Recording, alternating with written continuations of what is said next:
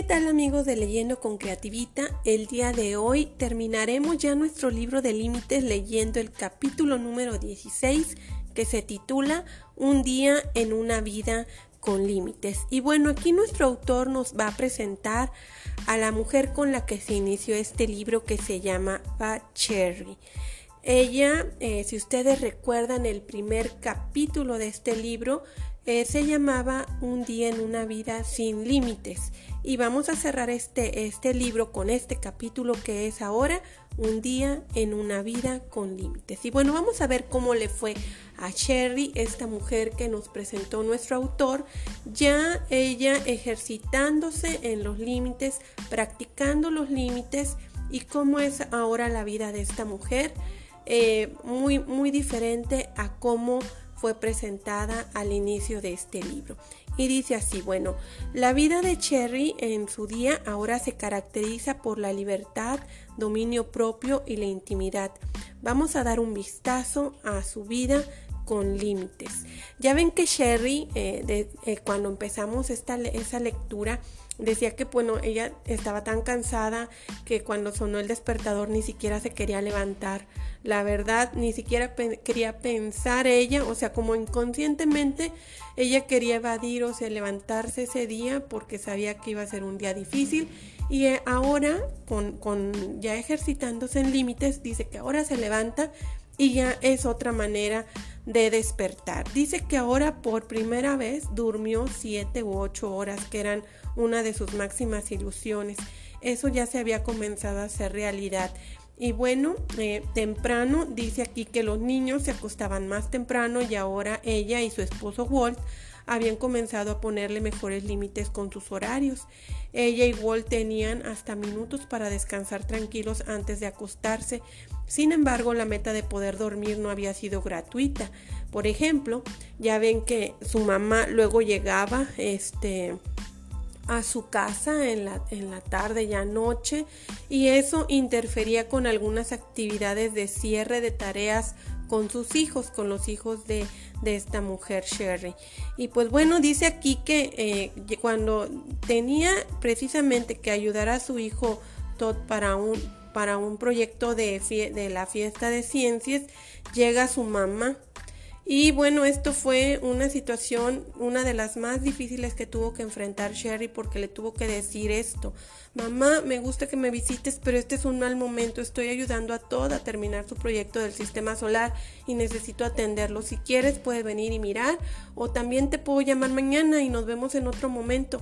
Entonces, bueno, aquí viene la respuesta de la mamá de Sherry, que no lo tomó nada bien, el síndrome del martirio Ah, se había irrumpido con todas sus fuerzas. Dice, es como siempre lo supe, querida. ¿Quién podría tener ganas de pasar un rato con una vieja solitaria? Bueno, me iré para casa y me quedaré sola como todas las noches. Ahí, ahí iba lanzando su, su mensaje de culpa, pero en otros tiempos dice aquí que Sherry se hubiera doblegado ante esa arremetida maestra de las culpas, que pues era su mamá. Dice, sin embargo, Sherry después de mucha práctica con el grupo de apoyo decidió cómo manejar las visitas inesperadas de su madre y ya no se sentía culpable. Su madre estaría bien al día siguiente y Sherry habría tenido una buena tarde, porque bueno, tenía que dar prioridades. Y este, bueno, en, eh, dice aquí que ya, eh, como estamos comenzando a ver el día, bueno, ya eh, nos muestra una de las razones por las que ella también pudo descansar. Los niños ya, ya es de mañana, se están alistando y ella, ya ven que también había una parte donde decía que ella se quiso poner la ropa y no le quedaba y se, y se trataba de consolar. Bueno, pues es que ya el cuerpo va cambiando conforme a la edad y no, aquí ahora esta Sherry que nos muestra el autor dice que bueno, se pone un vestido nuevo en una, una talla que se le viera bien y dice que su programa de dieta y ejercicio al fin habían dado resultado, no porque aprendiera secretos sobre la comida y el ejercicio, sino porque ahora comprendía que cuidar de su cuerpo no era egoísmo, sino buena mayordomía. Dejó de sentirse culpable, de hacer otras cosas para dedicarse a su cuerpo, estar en forma, hacía que ella, de ella una mejor esposa, madre y amiga y quería más. Y bueno, en la parte de cuando ya, ya se van a sentar a la mesa del desayuno previo a la salida a la escuela, dice aquí que Amy y Todd terminan de desayunar y llevan sus platos al fregadero para enjuagarlos y colocarlos en el lavavajillas y ayudan con las tareas del hogar eh, que se había convertido en una costumbre tranquila para todos los integrantes de la familia. Dice aquí que Walt y los niños se habían resistido, pero entonces Sherry dejó de prepararles el desayuno hasta que consiguió que le ayudaran a levantar la mesa. Había sucedido un milagro con los niños y Walt habían entendido que si no trabajo, no como. Más, satisfacción le daba ver cómo los niños no se retrasaban y estaban listos, incluso antes de que pasaran a recogerlos para llevarlos a la escuela. Era increíble, las camas estaban tendidas, los deberes escolares terminados, los bocadillos para el almuerzo listos, por supuesto. El camino para llegar a ese lugar había sido escarpado. Al principio, Sherry había llamado a los padres eh, que se recogían a sus hijos para que no para que no los esperaran más de 60 segundos y que si no estaban listos que se fueran a la escuela sin ellos y así lo hicieron. Cuando Amy y Todd perdieron su viaje a la escuela, acusaron a Sherry de traicionarlos y humillarlos. No te importan nuestros sentimientos, palabras rudas para una madre que está aprendiendo a poner límites. Sin embargo, con una vida de oración ferviente y un buen grupo de apoyo, Sherry hizo valer sus límites después de unos días de tener que caminar hasta la escuela y llegar varias horas tarde, los niños habían comenzado a poner sus despertadores. Es decir, ella ya no cargó con la responsabilidad de que aún los niños, aunque estén pequeños, eh, si hay una hora para que pasen por ellos, los niños deben de estar listos. Y si los niños se retrasan, ellos deben de asumir su pequeña responsabilidad, pero muy importante. Entonces Cherry dejó de estar cargando con esto y ahora los niños bueno, después de, como dice aquí, de algunas lecciones, por así decirlo, en la que pues los niños no estuvieron a tiempo, pues se fue el transporte, no los podían esperar porque es que también retrasaba a todos los demás niños que sí se levantaron temprano y que iban a llegar a la escuela tarde, nada más por ellos, porque no se organizan. Y tenían aquí eh, los niños este, de Sherry, pues que colaborar, ¿verdad? Porque al final de cuentas es su responsabilidad. Y bueno, dice aquí que cuando ya pasa, ¿verdad? Ya, ahora ya los niños después de esas lecciones que tuvieron, eh, en la que Sherry pues marcó bien claro los límites, bueno, ahora ya se logró que se eh, desayunen bien en tiempo, terminen, aún recojan los trastes, los laven, tengan sus cosas listas para cuando pase el transporte se fueran. Dice aquí que cuando ya ella, ellos se van, y su esposo Walt también se va a su trabajo, ella también ya se, se encamina al trabajo. Antes, cuando leímos en el primer capítulo, ella llegaba tarde por el retraso de los niños, por atender a su esposo, por ahora ya no. Ahora se marcaron bien las responsabilidades de cada quien, todos participan y ahora ella puede llegar temprano a su trabajo. Y bueno, suceden más cosas. Déjenme, les voy a, les voy a leer. Dice aquí que cuando ya entra a la sala de conferencias de, de donde ella trabajaba como supervisora de consultores de moda, ella había ascendido por su liderazgo eficaz y echó un vistazo a su reloj y la reunión estaba por, comenzar. Ahora ella la precedía. Imagínense nada más. Dice que se dio cuenta de que cuando iba a empezar la, reunión algunas personas claves no habían llegado. Dice que tomó nota para hablar con dichos colegas y pensó es posible que tuvieran problemas de límites y ella les podría ayudar. Ella recordó los, los viejos tiempos en los que ella pues llegaba tarde y ella hubiera estado muy agradecida si alguien en el trabajo le hubiera ayudado con los cuando ella pasaba por una situación similar como lo que ahora ella veía. Entonces comienza su reunión a tiempo, pues no están los colegas, pero ella comenzó. Y bueno, ella eh, ya ven que también en el, en el tiempo de trabajo eh, había una amiga que se llamaba Luis, ¿no?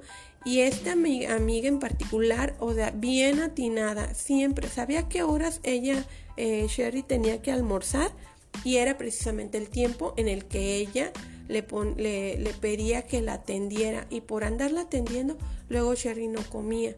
¿Y, qué pasó ahora? Bueno, vamos a ver qué es lo que pasó. Este, dice aquí que eh, en un momento, en un momento dado, Sherry, pues como era un, una manera en la que Luis siempre le estaba interrumpiendo en su, almuerzo, se le acercó un día y, y platicó con ella, le dijo, oye, ¿sabes qué? Mira, la verdad, este, tengo dificultades y, no puedo contar contigo cuando yo, este, necesito de tu ayuda, necesito de que tú me escuches, yo te llamo y tú sin, cuando, cuando tú me llamas, tú siempre quieres que yo esté disponible, yo te atiendo, yo, yo te escucho, eh, yo te, eh, te, trato, trato de ser ese apoyo para ti. Pero cuando sucede lo contrario, cuando se trata de mí, yo no recibo lo mismo. Entonces yo tengo dificultad para, para poder contar contigo, porque si no estás distraída, no te interesas en el tema y así.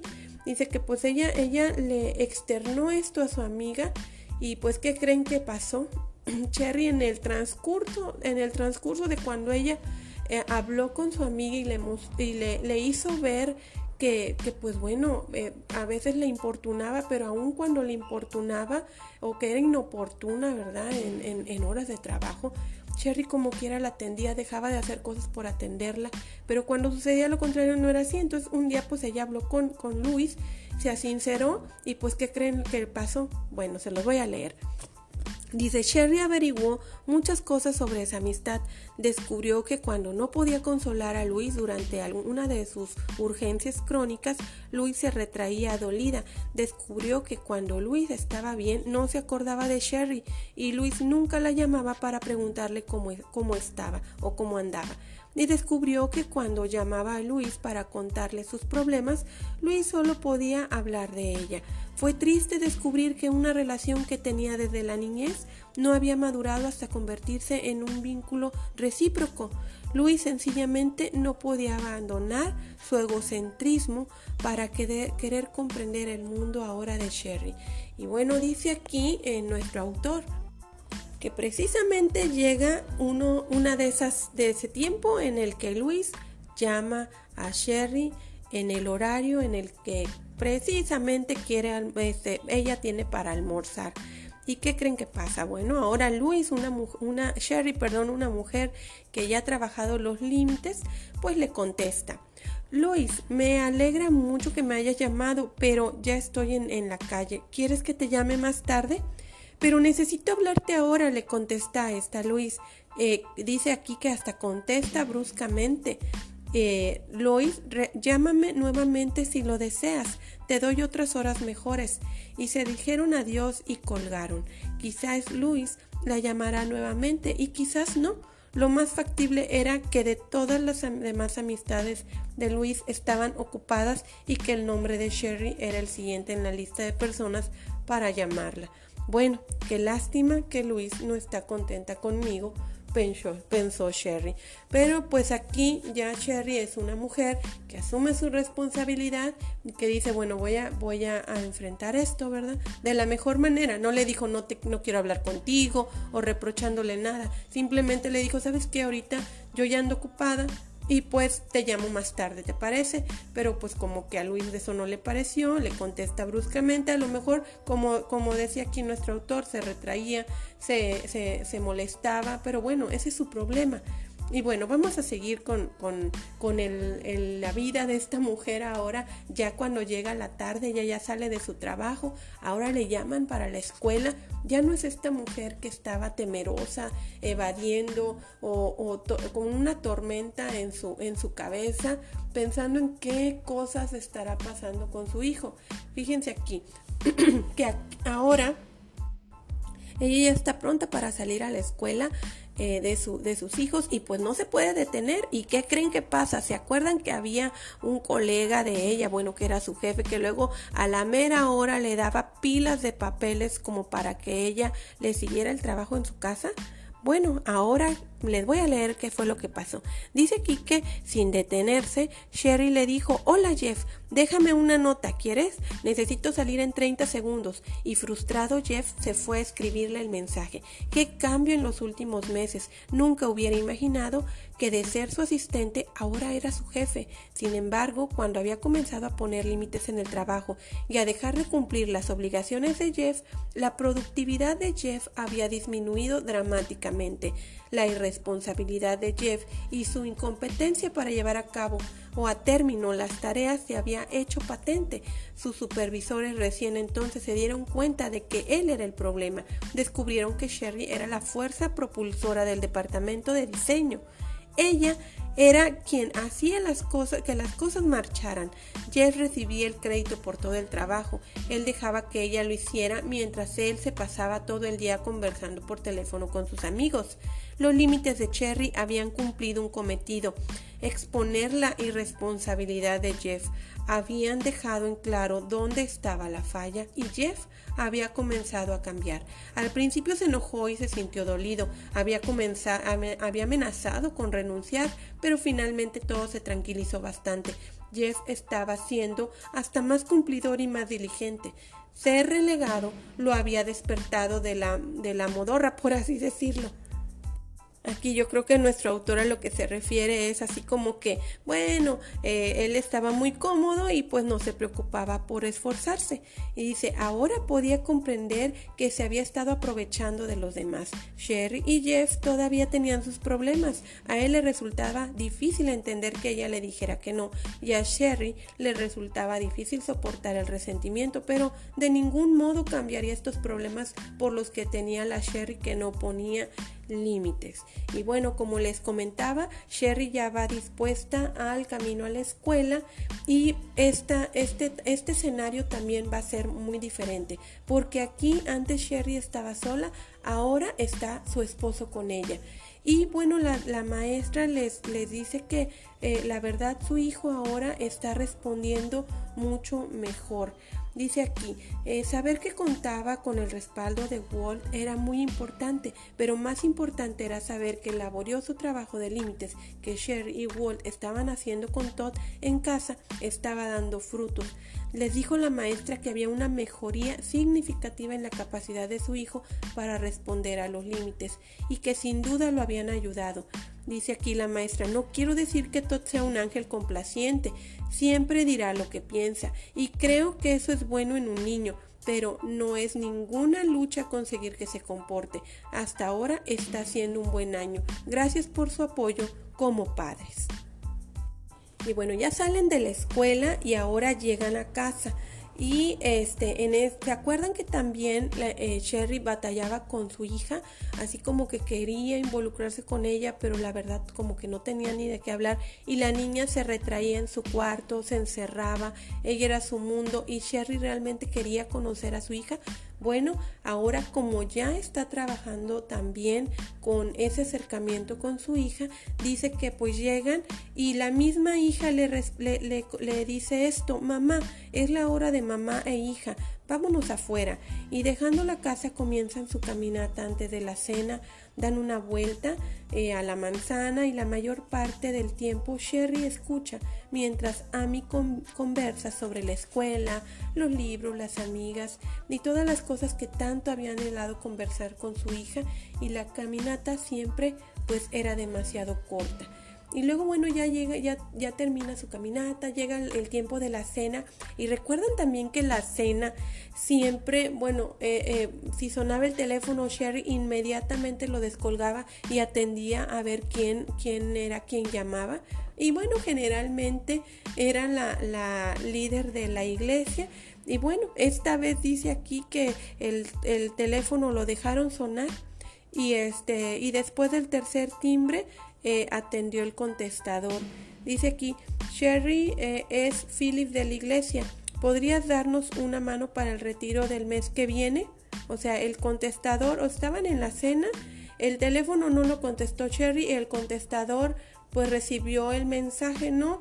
Y, eh, y, este, y esta vez, bueno, el contestador había sido la respuesta a las interrupciones a la hora de la cena. El límite de la familia era ninguna conversación telefónica hasta que acabemos de cenar, y el tiempo compartido alrededor de la mesa se vio enriquecido. Sherry tomó nota mentalmente para llamar a Phillips eh, más tarde y excusarse. Walt y ella se iban a ir solos por el fin de semana durante sus días. Los ayudaba a seguir la luna de miel. Es interesante notar que al comienzo del trabajo con límites, Sherry comenzó a comprometerse menos con las actividades de la iglesia, para poner en orden su vida caótica.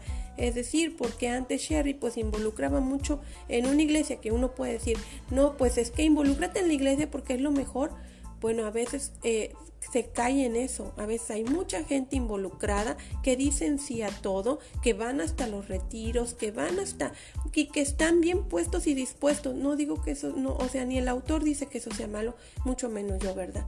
Pero eh, eh, sí lo he visto y luego descuidan sus casas o descuidamos, porque a lo mejor yo también en algún momento eh, quería involucrarme, quería estar ahí en todo, pero no, eh, tu casa luego es un caos, no, primero tu casa, porque es mejor trabajar en lo que no se ve porque lo demás pues todo realmente viene siendo muy banal. Si no hay en tu casa cómo puedes estar queriendo ser luz afuera si en tu casa eres un caos entonces dice aquí que ahora sin embargo sentía más deseo de involucrarse en un par de ministerios para los que se sentía llamada.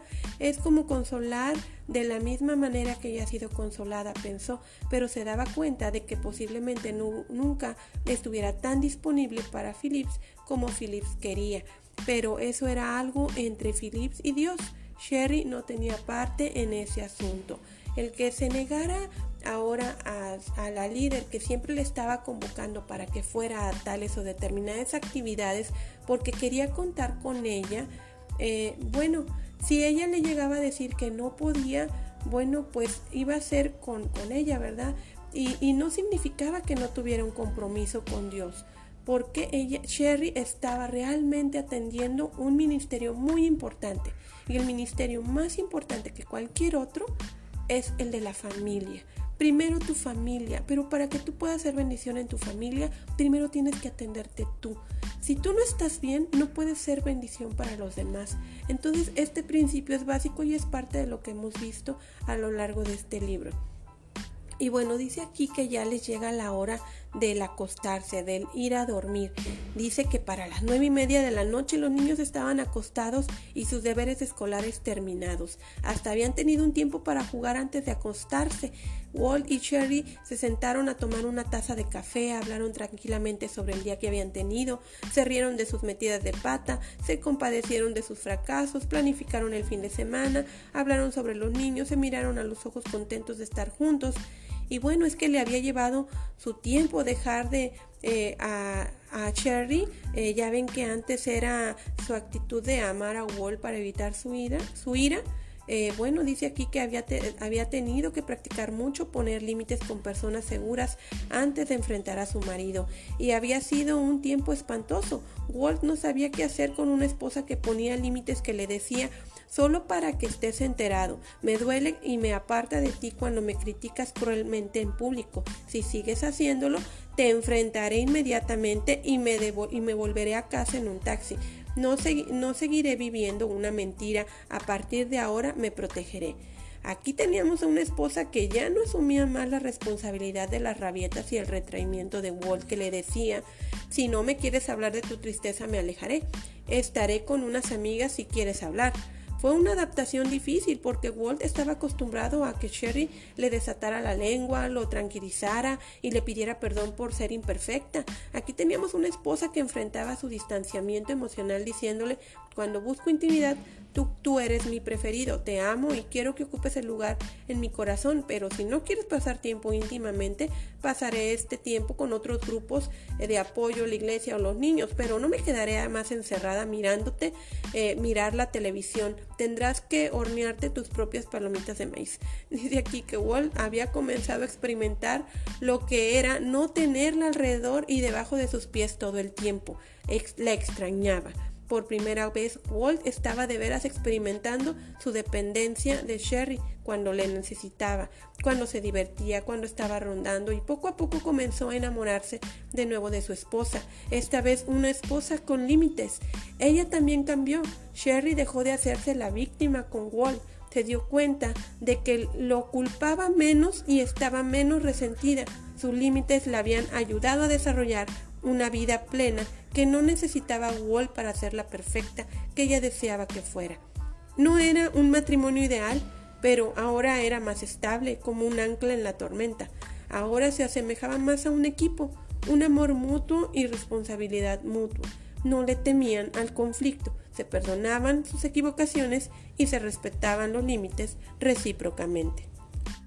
Y pues este día en una vida con límites de la vida de Sherry, dice que ahora ya ella puede recostarse en la cama tranquila, se acurruca junto a su esposo y reflexiona sobre los últimos meses de su trabajo con límites, plácida y agradecida por esta segunda oportunidad que Dios le había dado.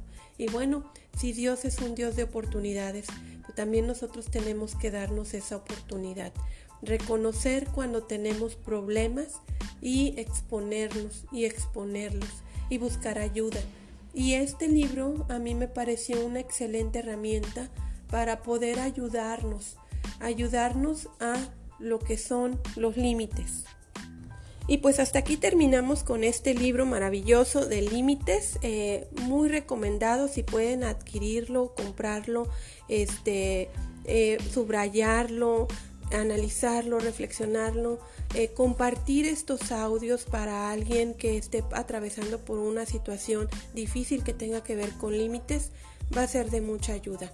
Y bueno, pues aquí les, les, les dejo este, esta grabación. Por ahí les pido que si pueden mandarnos sus comentarios a través de YouTube o del Facebook, la página de Leyendo con Creativita Vamos a seguir subiendo más libros que puedan ayudarnos a crecer y a desarrollarnos como personas. Hasta aquí me despido. Terminamos el libro de límites. Hasta pronto.